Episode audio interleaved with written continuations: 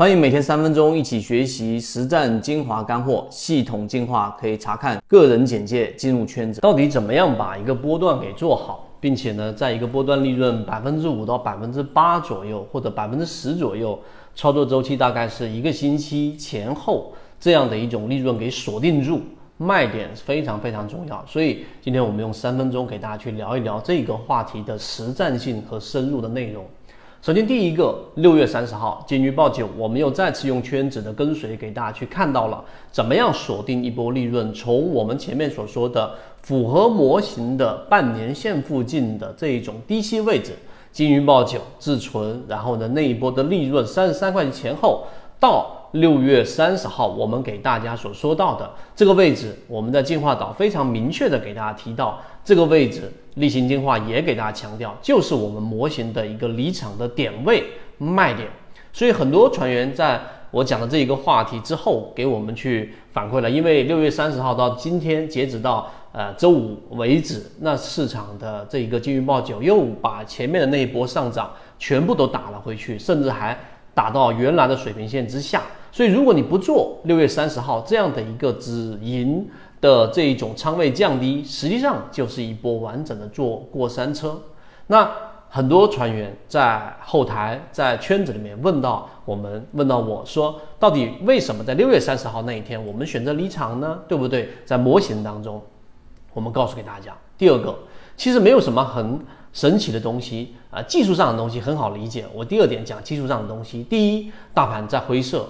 资金持续性的流出，大盘风控已经告诉给大家，如果你是一个理性交易者，你这回要做的事情就是空仓，或者是只持有极小极小的仓位。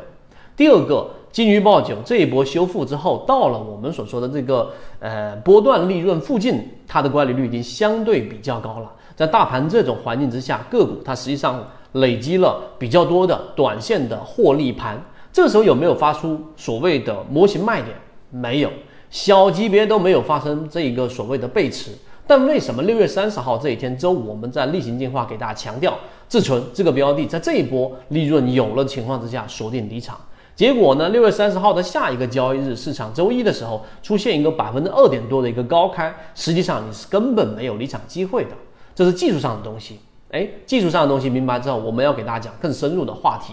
其实，在波段利润上，散户要做好买卖点。那你的要理解我们所说的一个交易哲学，波段的交易哲学，就得提到罗素。不知道大家知不知道罗素这个很很很牛的一个人物，哲学家。他其中有一个观点，我们今天用非常短的语言给大家描述，那就是有一个词叫做我们的这一种呃警示。什么叫警示？景色的景，视野的视，